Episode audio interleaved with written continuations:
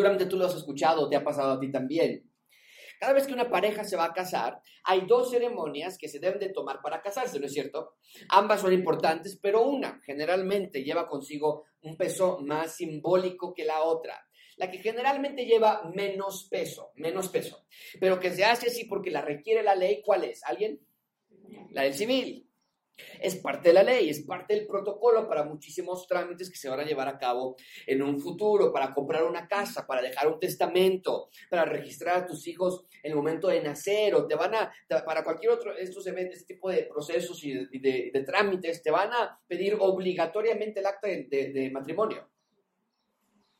En mi caso, tuvimos que validar nuestra acta de matrimonio porque mi esposa y yo nos casamos en los Estados Unidos. Tuvimos que traer un, notario de los Estados Unidos que enviar acá con un traductor, perito especial, en fin, es todo un rollo porque el acta de matrimonio es algo importantísimo para nosotros. No puedes llevar a este tipo de trámites tus votos matrimoniales, ¿verdad? Para decirles que sí estás casado. No les puedes llevar tus fotos de luna de miel para mostrarles que sí estás casado o casada. La boda por el civil es un acto sumamente valioso y significativo. Y sin embargo, en la mente de muchos, la ceremonia por el civil no es la buena, ¿verdad? Muchos de nosotros pensamos en la boda religiosa como la que realmente es la importante. Aún como no creyentes, generalmente es la fiesta religiosa donde se gastan los miles de pesos y donde se valida públicamente lo que el gobierno ya había validado en privado. La idea de que la boda civil no es la buena y la boda religiosa sí lo es, es algo común en la mente de muchos y realmente tiene sentido. En la boda religiosa se celebra ante los amigos y familiares que Dios ha unido a un hombre y a una mujer para vivir juntos por siempre.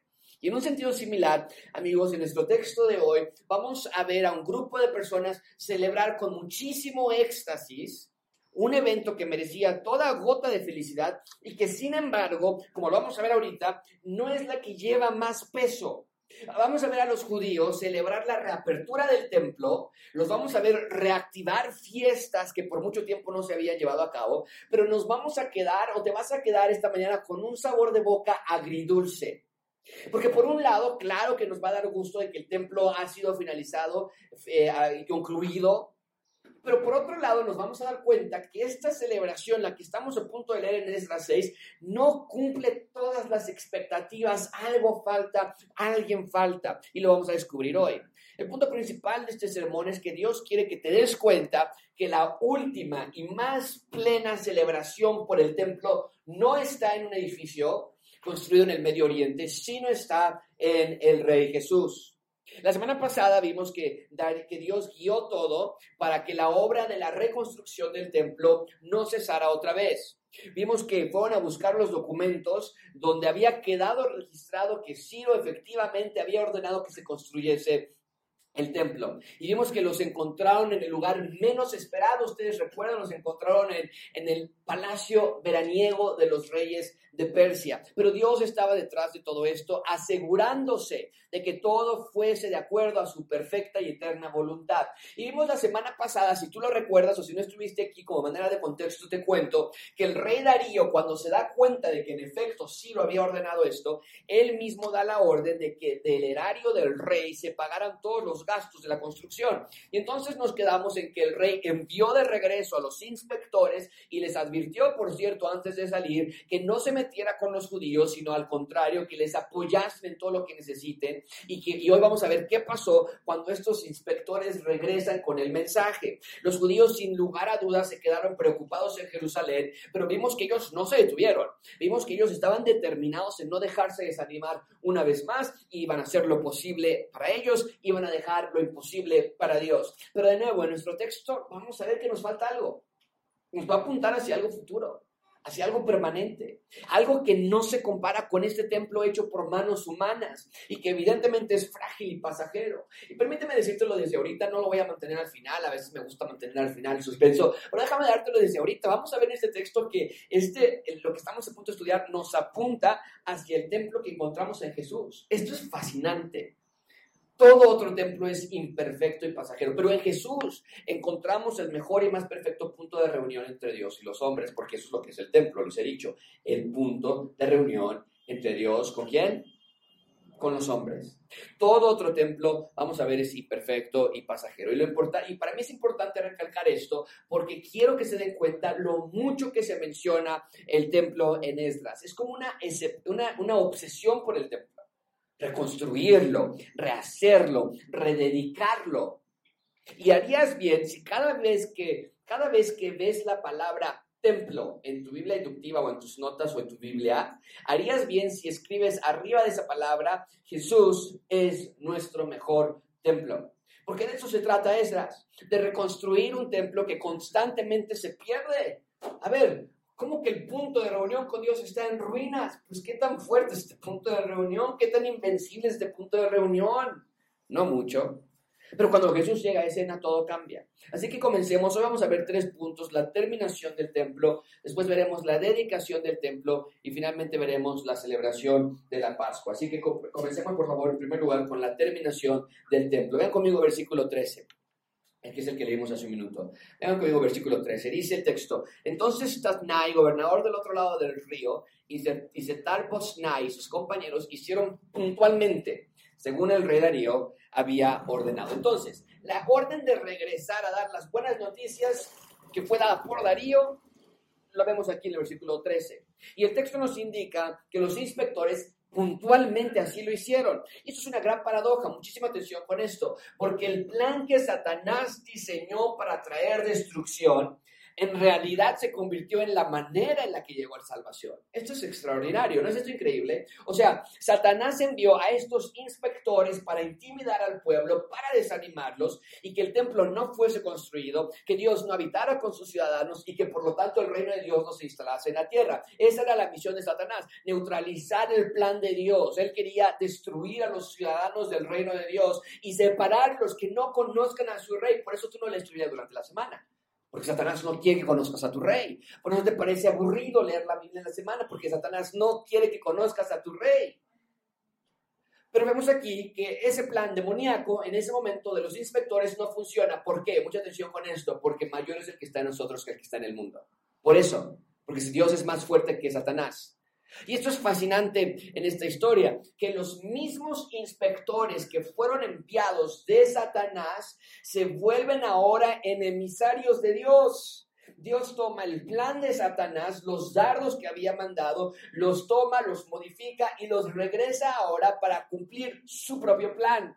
¿A qué me refiero con esto? Bueno, tú puedes recordar que Satanás envió a estos inspectores para que detuviesen la obra de la construcción del templo, pero ahora Dios los envía de regreso para que se aseguraran de que la obra no cesara. Ese es el poder de nuestro rey, amigos. Y por cierto, esto es algo que, que, Dios quiere que entendamos en Esdras, Nemías y Esther y, y realmente a lo largo de la Biblia que los planes satánicos no presentan algún reto para Dios. Porque cuando lleguemos a Esther, y vamos a llegar a Esther eventualmente, y espero que tú empieces a echarle un ojo a través de las semanas eh, para preparaciones cuando lleguemos a Esther, pero cuando lleguemos a Esther vamos a ver a un hombre malévolo que prepara una horca en la cual quería matar a un judío llamado Mardoqueo. Pero al final del libro de Esther, vemos que ese hombre malévolo muere ahorcado en la misma horca que él mismo había preparado para su enemigo Mardoqueo. Y eso es algo que no nos sorprende en lo más mínimo. Desde el inicio ha sido así. Cuando Satanás tentó a Adán y a Eva, lo hizo con la única intención de que el reino de Dios no se instalara en la tierra. Él quería destruir el jardín del Edén. Él quería destruir a los ciudadanos. Y si lograba neutralizar a los dos únicos ciudadanos en ese momento en particular, entonces el reino no llegaría a la tierra. Esa era la intención de Satanás. Pero ¿qué sucedió? Que fue gracias o que fue debido al pecado de Adán y Eva que Dios los vistió de animales y perdonó sus pecados y les dio un método de reconciliación con Él. Entonces, por medio de vestirlos de pieles de animales, Dios estaba creando la manera en la que desde ese punto en adelante, ahora el hombre pudiese encontrar reconciliación con Dios, que es a través de un sacrificio inocente. Entonces, vemos que el plan de Satanás en tentar a Eva y pensó Satanás, con esto voy a aniquilar todo el plan de Dios. El plan de tentar a e-, Eva realmente se convirtió en la manera en la que Dios proveyó de salvación al hombre por su pecado. Y es lo mismo que estamos viendo aquí. Satanás envía oposición, pero Dios la convierte en salvación. Los inspectores que iban a clausurar la obra de pronto se vuelven en protectores de la obra. No es lo mismo que sucedió con José. Ustedes recuerdan la historia de José y si no, déjame contártela rápidamente. José era el hijo menor de Jacob. Jacob tenía 12 hijos que se convertirían en los 12 fundadores de las 12 tribus de Israel. Y pero el punto es que José era uno de esos hijos, el, hijo menor, y sus hermanos lo odiaban a muerte, literalmente. Y llega a tal punto que lo venden como esclavo. Lo, que ellos querían realmente era aniquilarlo, desaparecerlo, neutralizarlo. Y por muchos años lo dejan de ver y los hermanos piensan que él ya estaba muerto. Sus hermanos crueles continúan su vida pensando, nos, nos deshicimos de él, lo matamos, lo aniquilamos. Pero muchos años después se hallan comprando comida al imperio más poderoso de ese momento, Egipto. Y cuando llegan a Egipto los recibe el segundo hombre más poderoso del imperio y por lo tanto del mundo. Y ellos no reconocen que es su hermano. Pero después de varias veces que se encuentran, José finalmente se les revela a ellos, les muestra quién es y desde luego que los hermanos están en shock. Y piensan, José se va a vengar de nosotros, ahora tiene todo el ejército sobre su, bajo su mano, nos va, se va a vengar. Pero no es así. José les afirma, no me voy a vengar. Mas ellos no le creen, ellos piensan, lo estás diciendo nada más porque nuestro papá está en vida, pero espérate que se muera nuestro papá y vas a ver que nos vas a matar. Y finalmente José les tiene que decir, hey, entiendan que lo que ustedes pensaron para mal, el obstáculo que Satanás aventó a mi vida para que el plan de Dios no se cumpliese, Dios lo tomó eso y lo tornó a mi bien. Y no nada más al mío, al de todos ustedes, dice el texto, para que mantengamos a vida a mucho pueblo, para darles de alimentos, porque en ese momento no había alimento en la tierra más que en Egipto. Entonces, no, es lo mismo que estamos viendo hoy, que lo que Satanás lo pensó para mal en contra de los ciudadanos del reino, Dios lo encaminó para su bien, para la construcción del templo. Y contigo es igual. Cada cosa mala que te sucede, cada obstáculo que Satanás te pone en tu andar con Dios y cada prueba que pasas en tu vida, sí, esto es muy importante. Sí, y solo sí, estás sometido a la palabra de Dios. Cada prueba, cada obstáculo, cada tentación que Satanás te pone, Pablo nos recuerda que, los que a los que aman a Dios, todas las cosas les ayudan a bien. Estos son los que conforme a su propósito son llamados. Entonces, esto de que Satanás nos envía algo negativo y Dios lo convierte en algo positivo para nuestro bien, no es un tema exclusivo del Antiguo Testamento o del Nuevo Testamento, es el tema de toda la Biblia que Dios tiene un plan para sus hijos y que su plan siempre es bueno y que si algo o alguien se trata de interponer en el camino del plan de Dios para nuestras vidas, Dios lo va a derribar y al contrario, lo va a hacer el puente por el cual tú camines para poder cumplir la voluntad de Dios a tu vida. Entonces, ¿qué nos enseña todo esto? Bueno, lo que yo estaba pensando cuando estaba estudiando ese texto es, más vale que yo esté en armonía con el plan de Dios en mi vida. cuando leí este texto dije, tengo que examinar mi vida. Porque estos ciudadanos de Israel se quedaron trabajando en el templo y los inspectores habían llegado para intimidarlos. Y ahí está el punto donde se puede abrir una vertiente. O ellos se intimidan o ellos continúan en el plan de Dios, aunque este camino de continuar en el plan de Dios parezca ilógico e irracional. Y, y me hizo pensar a mí, ¿qué hago yo en mi vida? Cuando llega ese momento de tomar una decisión, me desanimo, me alejo, desobedezco a Dios o continúo en el plan de Dios, aun cuando parezca el camino más difícil de tomar.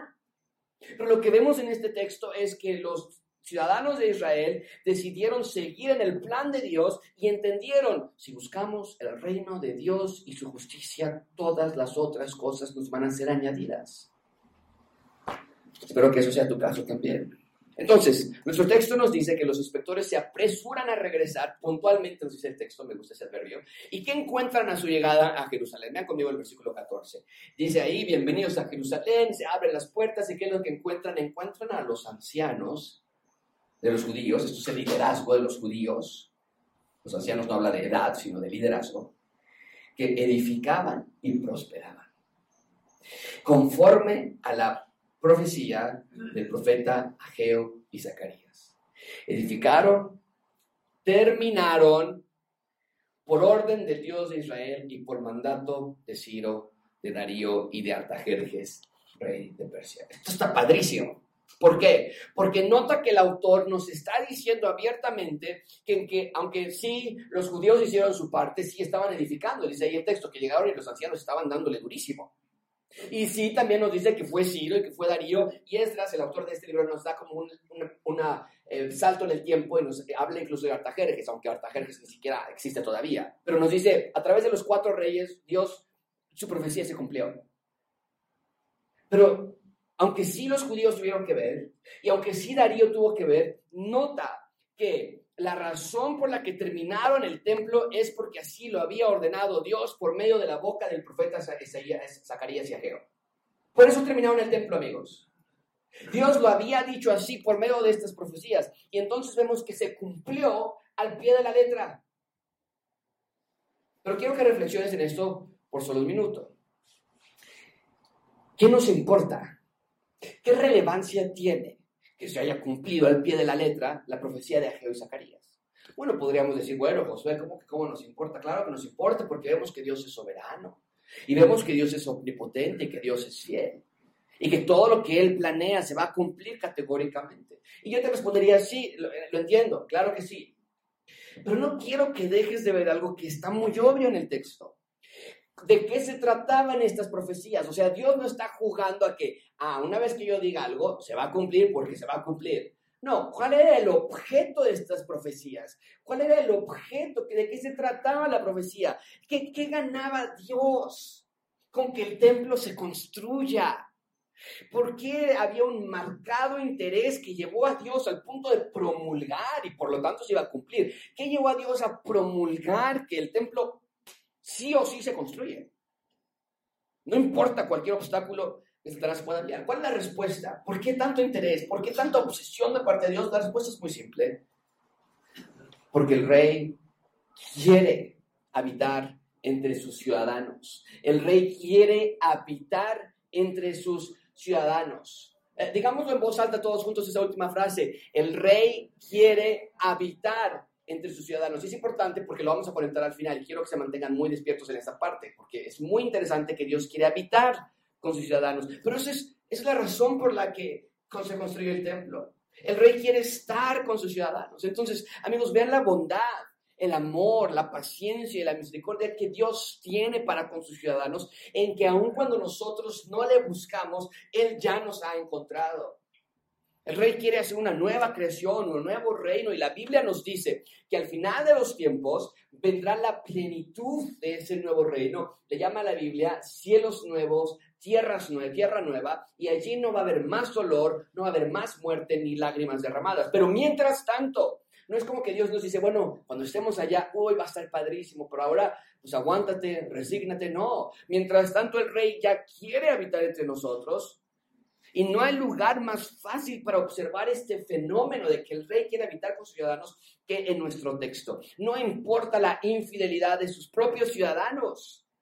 O no importa quién esté sentado en el trono, si se llama Darío, si se llama Nabucodonosor, si se llama el que sea, no importa. Dios siempre va a vencer en su plan de habitar entre sus ciudadanos. No importa que no haya dinero para construir. ¿Con qué vas a construir? No importa. Yo proveo dinero. No importa que, que, que, que el archivo se haya perdido no importa, yo lo reservo y lo guardo y, los, voy a hacer que lo encuentren aún en el palacio veraniego del rey. Nada iba a detener la voluntad de Dios, de que Dios quiere estar contigo, entre ti y con nosotros. Wow, en las palabras de Juan podríamos decir, mirad cuál amor nos ha dado el Padre, en que seamos llamados hijos de Dios. ¿Qué hiciste tú para merecer esta clase de búsqueda? ¿Qué hiciste tú para merecer esta clase de operación de rescate? Nada. Hiciste lo opuesto, te rebelaste contra el rey. Entonces, quiero que veas esta historia de Esdras capítulo 6 y te veas tú allí reflejado. Al igual que los judíos que estuvieron 70 años en cautividad en Babilonia, tú también estuviste cautivo en la muerte que el pecado traía. Estabas muerto en tus delitos y pecados. Al igual que los judíos, a ti también te llegó un documento que decía que el rey había venido a, rescatarte. y al igual que los judíos, a ti también te rescató el rey de la cautividad si eres salvo, si eres salva. Pero al igual que los judíos, aún ya rescatados, también sigues cayendo en tentaciones, o bien Satanás te obstaculiza, o eres infiel, inconstante, frágil. Pero quiero que veas que así como el rey fue fiel para los judíos infieles, así Dios también es fiel para contigo que eres infiel. Eso es lo mejor de todo. Que así como Dios era implacable en querer habitar entre sus ciudadanos, así también Dios es implacable en querer habitar en ti. Por eso Pablo nos pregunta, ¿qué no saben? ¿Qué ignoran que ustedes son el templo de Dios? Este tema del templo no nada más del Antiguo Testamento. Dice Pablo, bueno, pues, ¿qué no leyeron en Esdras? ¿Qué no, ¿Qué no se acuerdan en Esdras cuando estudiamos que el templo se construyó pero que ya no existe y ahora ustedes son ese templo? Y que su cuerpo es el templo y que no es de ustedes sino es de Dios, Él quiere evitar contigo. Y por eso Pablo nos dice también, no contristen al Espíritu Santo de Dios, que está en ustedes. No lo contristes. No lo apagues, porque por Él fuiste sellado. Si le perteneces a alguien, es gracias a que el Espíritu Santo mora en ti. ¿Por qué estás apagando el Espíritu en tu vida? Amigos, lo que quiero que entiendan es que esta historia de Esdras no nada más se reserva a los marcos o las fronteras de Esdras, sino que se extiende hasta tu vida. Que Dios quiere habitar entre ti y reinar y dirigirte. Por eso Jesús llegó a la tierra, para traer el cielo a la tierra. Y en nuestra historia en Esdras vemos, vemos, la voluntad de Dios para nosotros. Y quiero que entiendas esto. Cada vez que leemos acerca del templo de Dios en el Antiguo Testamento, incluyendo el templo que estamos estudiando aquí en Esdras 6, debemos entender que esos templos del Antiguo Testamento o, o, el tabernáculo de Moisés del Antiguo Testamento era un precursor de un templo que habría de venir en Jesús. Por eso cuando leemos del templo en Esdras, no es cualquier cosa, no es cualquier edificio, era el lugar donde la presencia de Dios iba a habitar con ellos. Iban a tener a Dios en su ciudad. Y en nuestro texto vemos que finalmente lo terminaron. Pasaron 70 años de cautiverio, después pasaron 16 años de desánimo y finalmente terminan el templo. Vean conmigo versículo 15. Esta casa fue terminada el tercer día del mes Adar, que era el sexto año del reinado del rey Darío. No fue fácil, pero lo terminaron. Hubo grandes obstáculos, pero lo lograron. Ahora, cuando digo eso, ni por un minuto pienses que esto es fruto de la determinación de los judíos. No, si por su determinación hubiese sido, este templo nunca se concluye. ¿eh? Ya dijimos, ellos y nosotros también somos inconstantes, frágiles, y si nos caracterizamos por algo es porque nos dejamos a Dios todo el tiempo, todo el tiempo. Así que cuando leemos que finalmente terminaron el templo, ustedes tienen que comprender que, de, que terminaron el templo gracias al Gesed de Dios. Esa palabra Gesed es el idioma es la palabra el idioma original en hebreo que habla de bondad, amor, gracia, perdón, misericordia incondicional. Y gracias a eso pudieron ellos construir el templo. No los martillos, no su habilidad, no su determinación, gracias a la bondad, amor, perdón incondicional de Dios. Fue gracias a Dios que desea habitar entre nosotros, que ellos terminaron de construir el templo. Y ellos lo entienden perfectamente, que no fue gracias a ellos, que no fue por ellos. Por eso después de haberlo terminado, ahora van a dedicar el templo. Vean en segundo lugar la dedicación del templo. Ya vimos la terminación del templo. Ahora vean conmigo la dedicación del templo. Versículo 16. Entonces los hijos de Israel, los sacerdotes, los levitas y los demás que habían venido de la cautividad, hicieron la dedicación de esta casa de Dios con gozo. Me encanta que el inicio del versículo 16 dice, los hijos de Israel. Porque si tú recuerdas en el inicio del capítulo 1 de Esdras, nos lo había descrito como los hijos de la cautividad o los hijos de la provincia, los que estaban presos. Y aquí vemos que Dios los ve como los hijos de Israel. Recuerden que se les llama los hijos de Israel porque Jacob, el nieto de Abraham, Abraham recibió la promesa de Dios de que por tu familia, todas las familias de la tierra van a ser benditas Abraham tuvo un nieto que se llamaba Jacob y Jacob tuvo doce hijos. Los doce hijos formaron las doce tribus de Israel. Entonces, cuando leemos que Dios los continúa viendo como los hijos de Israel, a mí me encanta cada vez que veo esta frase porque me recuerda que Dios cumple sus promesas y que así como Dios cumple su promesa para con Abraham, de que tendrían una familia muy grande, una nación muy grande que no se podría ni contar como las estrellas o como la, arena de, la arena de la playa, así también la nación de Israel sería tan grande que, bueno, Él cumple sus promesas, así también Dios va a cumplir sus promesas conmigo.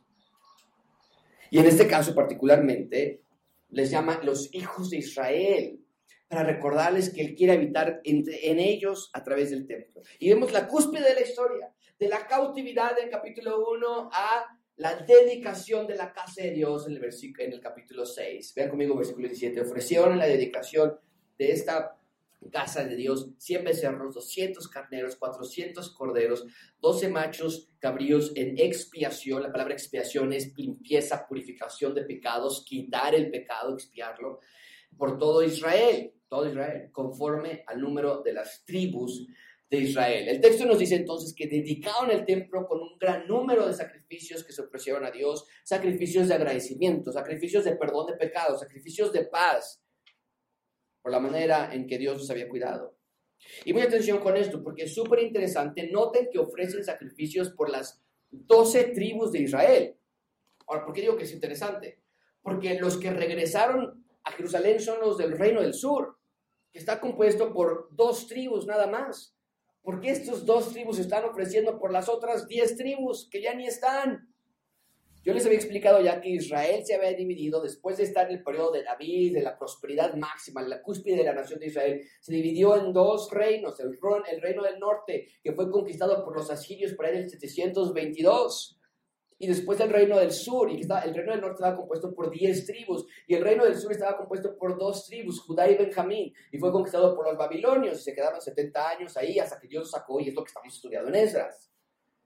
Pero el punto es que en el momento que el templo se termina, hay una oración dedicatoria agradeciendo a Dios por este templo, porque va a descender la presencia de Dios allí. Hay una gran celebración, pero también nos dice el texto que representativamente se ofrecen sacrificios por las otras tribus que ya no están. Esas tribus habían desaparecido, se mezclaron con otras naciones, provocaron la nación samaritana, los samaritanos. Pero en la dedicación del templo vemos que aún Dios está interesado en todo Israel. Dios aún los va a rescatar, aún los va a restaurar. Y Pablo lo vuelve a decir en Romanos que un día todo Israel será salvo. Bien, ¿qué más se hace en el día de la dedicación del, del templo? El versículo 18, y pusieron a los sacerdotes en sus turnos y a los levitas en sus clases para el servicio de Dios en Jerusalén, conforme a lo escrito en el libro de Moisés. El punto es que todos regresan a sus lugares de trabajo, tal y como lo habían hecho antes de la cautividad, antes de que Babilonia los destruyese, y regresan a sus lugares de trabajo. A ver dónde están los levitas, con los levitas para allá. A ver dónde están los cantores, para allá los cantores. A ver dónde están todas las... Y cada quien estaba en el servicio de Dios, no sé texto. Pero quiero detenerme aquí por un momento y hacerte una pregunta. ¿No notaste algo extraño? Cuando estabas leyendo, ¿no notaste algo extraño? En cómo nos recuenta que el templo se terminó y se dedicó.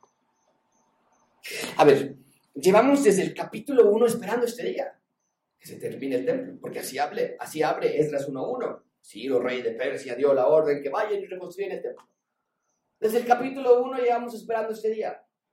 Y los hemos visto salir de Babilonia con lujo de detalle el autor nos tardaba en decir que llegaron, cuando encontraron, cuántos salieron, los nombres, todo. Los vimos hacer el altar primero, después echar los cimientos del templo y las trompetas, y los vecinos llegaron cuando escuchaban el ruido y querían echarles la mano, y, nos, nos, ha contado todo. Pero cuando llegamos al momento más esperado, que era la construcción del templo, el autor solamente nos da cuatro versículos para decirnos, este, el templo se terminó y lo dedicaron. Punto. ¿Por qué? ¿Por qué tan escueto esto? Hasta parecería como triste. Se terminó el templo. Se dedicó también. ¿Te puedo decir por qué hay nada más cuatro versículos? Amigos, este templo era muy importante para la relación con Dios. Pero este templo se dieron cuenta que ya no era el bueno. Ese templo ya no era lo que ellos habían esperado. Y lo entendieron muy bien en este momento, cuando terminan el templo.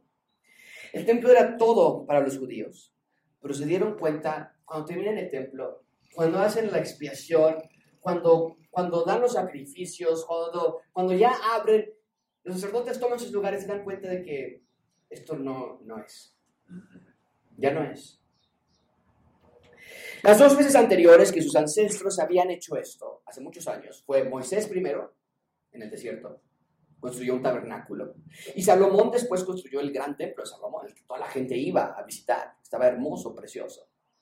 En ambas ocasiones, escucha esto bien, en ambas ocasiones, una nube había descendido de los cielos para llenar el templo, que es la gloria Shekinah. En esta ocasión no fue así. El arca del pacto ya no estaba en el lugar santísimo. La gloria de Dios no descendió. Estos judíos terminan de construir, cierran la puerta, ponen los sacrificios, los sacerdotes están en su lugar y ellos están esperando en qué momento va a descender la presencia de Dios con nosotros. Y no descendió. No descendió. No leemos que al final de la dedicación una gran nube inundó el lugar santísimo. Escucharon truenos, el sumo sacerdote salió con su rostro resplandeciente porque vio parte de la gloria de Dios como Moisés lo hizo. No leemos nada de eso. Marca esto en tus Biblias. La presencia de Dios no descendió a ese templo. No descendió. Ahora, esto no significa que el templo no servía para nada. O que Dios ya no le interesaba estar entre sus ciudadanos. Más bien, que la presencia de Dios no llegase a este templo era un mensaje que Dios les estaba dando. ¿Cuál era el mensaje? Muy simple.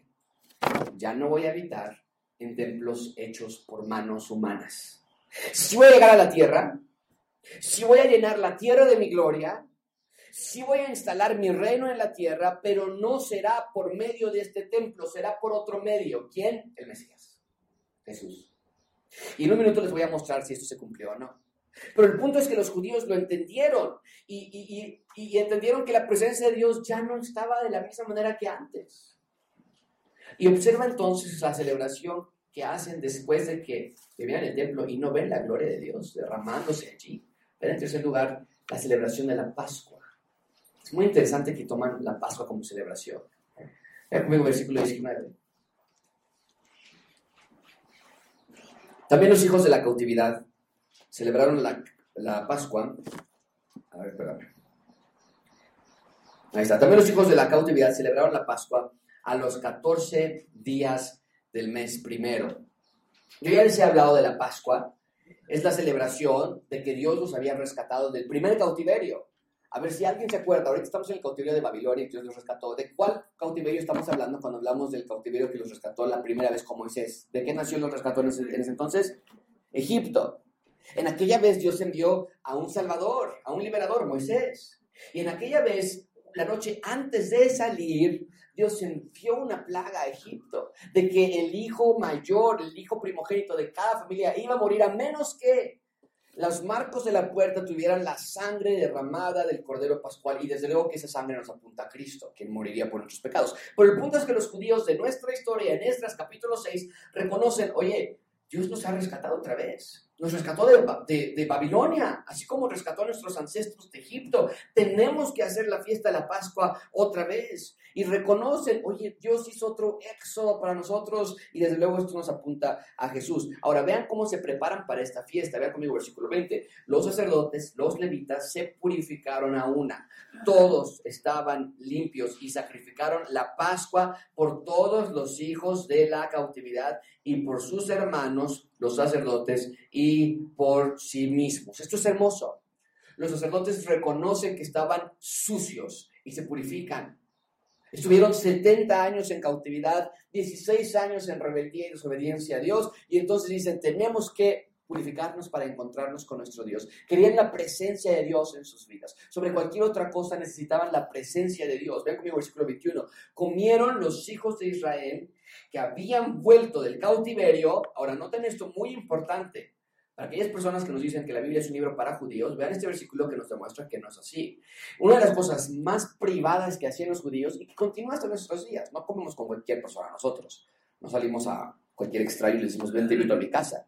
Pero aquí nos dice el texto que comieron los hijos de Israel con quienes. ¿A quiénes invitaron a su mesa? Dice ahí, con todos aquellos que se habían apartado de las inmundicias de las gentes de la tierra para gustar a Jehová Dios de Israel. Esos no son judíos. El pueblo judío siempre, el reino de Dios siempre es expandir el reino. Incluso en ese momento dice, nosotros somos judíos, pero aceptamos a personas que no sean judías, sí, se apartan de sus dioses, que fue lo contrario cuando estudiamos que los vecinos aledaños venían nosotros vamos a ayudar, pero ellos eran paganos, ellos no querían alejarse, al contrario, querían agregar un dios más a su colección de dioses. No es lo que vemos aquí. Vemos que Dios, el plan de Dios siempre ha sido de recolectar, de salvar a todas las familias de la tierra. Y aquí vemos una de las promesas que le hizo Abraham, ¿no es cierto? A Dios le dijo a Abraham, de tu familia muchas otras familias de la tierra van a ser bendecidas. Y vemos que así fue aquí. Entonces, no nada más los sacerdotes se purifican, también los mismos vecinos de ahí dicen, yo quiero seguir a este Dios. Es lo mismo que pasó en Tesalonicenses. Pablo le dice a los tesalonicenses, ustedes dejaron a los dioses para seguir a Dios vivo y verdadero. Es lo que vemos aquí también. Estas personas que ven el templo dejan a sus dioses y, y, ahora dicen yo quiero ir con este pueblo que se llama judíos y este Dios que se llama Yahweh y lo quiero seguir y dejar mis cosas atrás y abandonar esas. Es un arrepentimiento genuino. Mucha atención con esto, amigos. Una clase de vida que no tiene este elemento en su corazón no es arrepentimiento genuino. Dejar las inmundicias para buscar a Dios. Eso es arrepentimiento genuino. Y si no está en tu vida, no es arrepentimiento genuino entonces. Tal vez estás dejando las inmundicias porque ves que te, no, hay mucha bronca, muchos problemas, me van a cachar, pero no estás buscando a Dios. O tal vez quieres buscar a Dios sin dejar las inmundicias. Eso no, no puede ser, van juntas. Deja las inmundicias para buscar a Dios. Eso es arrepentimiento genuino. Es lo que estamos viendo aquí. Y una vez que hacen esto, ahora sí, versículo 22, celebraron con regocijo la fiesta solemne de los panes sin levaduras por siete días. Esta fiesta de los panes y levaduras mm, es un recordatorio también de la noche que, del día que salieron de Egipto, por la premura que tenían que salir, no pudieron poner levadura a su pan y se tuvieron que llevar sin levadura y a partir de ahí era un recordatorio. Recuerden cómo salimos tan rápidamente de Egipto, que Dios nos rescató y para celebrar eso hacían panes sin levadura. Pero nota que ellos entienden, la razón de todo esto es Dios, no por nosotros, dice el versículo 22, por cuanto Yahweh los había alegrado y los había vuelto el, y había vuelto el corazón del rey de Asiria hacia ellos para fortalecer sus manos en las obras de la casa de Israel, Dios de Israel. Los vecinos aledaños, los instigadores, se dedicaron a desanimar pero Dios dice aquí que tomaba sus manos caídas, esa, frase me encanta, es muy gráfica, que estaban los, judíos con sus manos caídas y Dios les levantaba las manos para seguir trabajando. Esa es la idea cuando dice que fortaleció sus manos. Como, cuando ya no tienes fuerzas y, y llegaba y te levantaba las manos y dice Dios, yo te voy a ayudar. Es lo que ellos ven aquí. Dicen ellos, fue Dios, fue Dios quien nos levantaba nuestras manos caídas en nuestro desánimo. Fue Dios quien volteó el corazón del rey de Asiria. Todo fue gracias a Dios. Ellos se dan cuenta, si se tratara de nosotros ya habríamos desertado, pero definitivamente vemos aquí que Dios fue quien nos sacó, los cuidó, proveyó para la construcción del templo, despertó el espíritu de Ciro, despertó el espíritu de los que habrían de regresar en Esdras capítulo 1. Y podemos entender, separados de Dios no podemos hacer nada. Y pueden poner sus notas para concluir esta parte que aquí se cierra la primera etapa de los que regresaban a Jerusalén del capítulo 1. El capítulo 1 inició con que regresaron para reconstruir el templo. El capítulo 6 concluye este círculo y este es un archivo y queda allí. A partir del capítulo 7, que vamos a ver la siguiente semana, es otra etapa ahora. Del 1 al 6 se cierra esta primera etapa. Estos primeros 50.000 judíos regresaron a reconstruir el templo. Capítulo 6 nos dice Dios, Dios los guió a que lo reconstruyesen finalmente. ¿Cómo podemos cerrar este sermón? Bueno, quiero que pienses en lo que mencioné hace un minuto. La gloria de Dios no descendió a este templo. La gloria de Dios no descendió a ese edificio. Ahora, puedo decir yo, qué terrible, pero qué hermoso al Terrible, ¿por qué? Bueno, pues porque era lo que los judíos querían con todo su corazón. Ellos habían esperado que el día que se concluyese la obra, la nube de la gloria de Dios descendiera sobre ese templo. Más no sucedió así. Pero es hermoso al mismo tiempo porque ese templo entonces nos apunta hacia otra dirección. Mucha atención con esto, amigos. Yo te dije que la gloria de Dios inundó el tabernáculo de Moisés y el templo de Salomón. Y la gloria de Dios era imposible de verse directamente con el ojo humano. Es más, cuando Moisés un día vio parte de la gloria de Dios, nos dicen las escrituras que tuvo que ponerse un velo por lo que le resplandecía su rostro y las personas no podían verlo. De nada más haber visto parte de la gloria de Dios. Pero mucha atención aquí.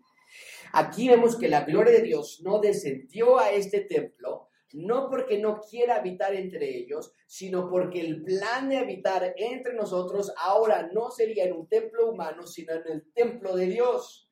400 años más tarde de este frustrante evento, que la gloria de Dios no descendió para habitar entre ellos, 400 años más tarde, llega un hombre a la tierra llamado Jesús, el nombre más famoso que ha existido en la faz de la tierra. Y vean lo que Juan dice al respecto cuando vieron a Jesús en la tierra. Juan dice, aquel verbo fue hecho carne y, ¿qué dice?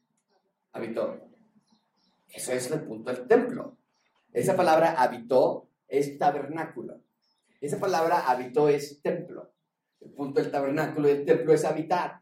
Yo les dije que Dios quería habitar entre nosotros. Y dice Juan, vimos al verbo que se hizo carne y se hizo su templo, pero ¿qué creen? No hizo su templo en un edificio con paredes. Hizo su templo entre nosotros. Y dice, esto es extraordinario para el judío del primer siglo. Y pudimos ver directamente, no a través de un sumo sacerdote, no nos tuvimos que poner un velo. Vimos la gloria shekinah en él. Es lo que está diciendo Juan.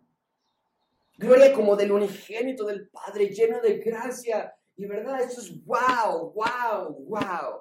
La gloria de Dios no llegó en ese día en el templo, pero sí llegó a plenitud, no en ese templo, pero en la presencia y en la persona de Jesús. Y la vieron, vieron la gloria y habitó entre ellos. Amigos, el templo de Esdras 6 estuvo incompleto, pero nos apuntaba hacia otro templo. La función del templo de Esdras 6 no era que la presencia de Dios habitase allí. La función, tú tienes en tus Biblias que está el templo de Esdras 6 para que te hagas una gran flecha apuntándote hacia el templo de Dios de Juan capítulo 1. Ese templo es verdadero, invencible y eterno. Y ahora, al igual que estos judíos, cuando vieron y entendieron la importancia del templo y se purificaron y se limpiaron y se arrepintieron de sus pecados, es momento de que tú también te purifiques, te limpies y te arrepientes de tus pecados para seguir totalmente al Rey Jesús. Tienes que entender la importancia y la seriedad que Jesús es nuestro templo. No es cualquier cosa, no es un juego. Déjalo impuro, así como estas personas, déjalo inmundo, déjalo sucio y apártate de los que están lejos de Dios. No siga sus influencias, agradece a Dios por este nuevo templo, no el templo de Esdras 6, sino el templo del Rey. ¿A cuál templo estamos refiriendo? Al templo del Señor Jesucristo. Al punto de reunión que tenemos ahora con el Señor Jesucristo. Vamos a ver.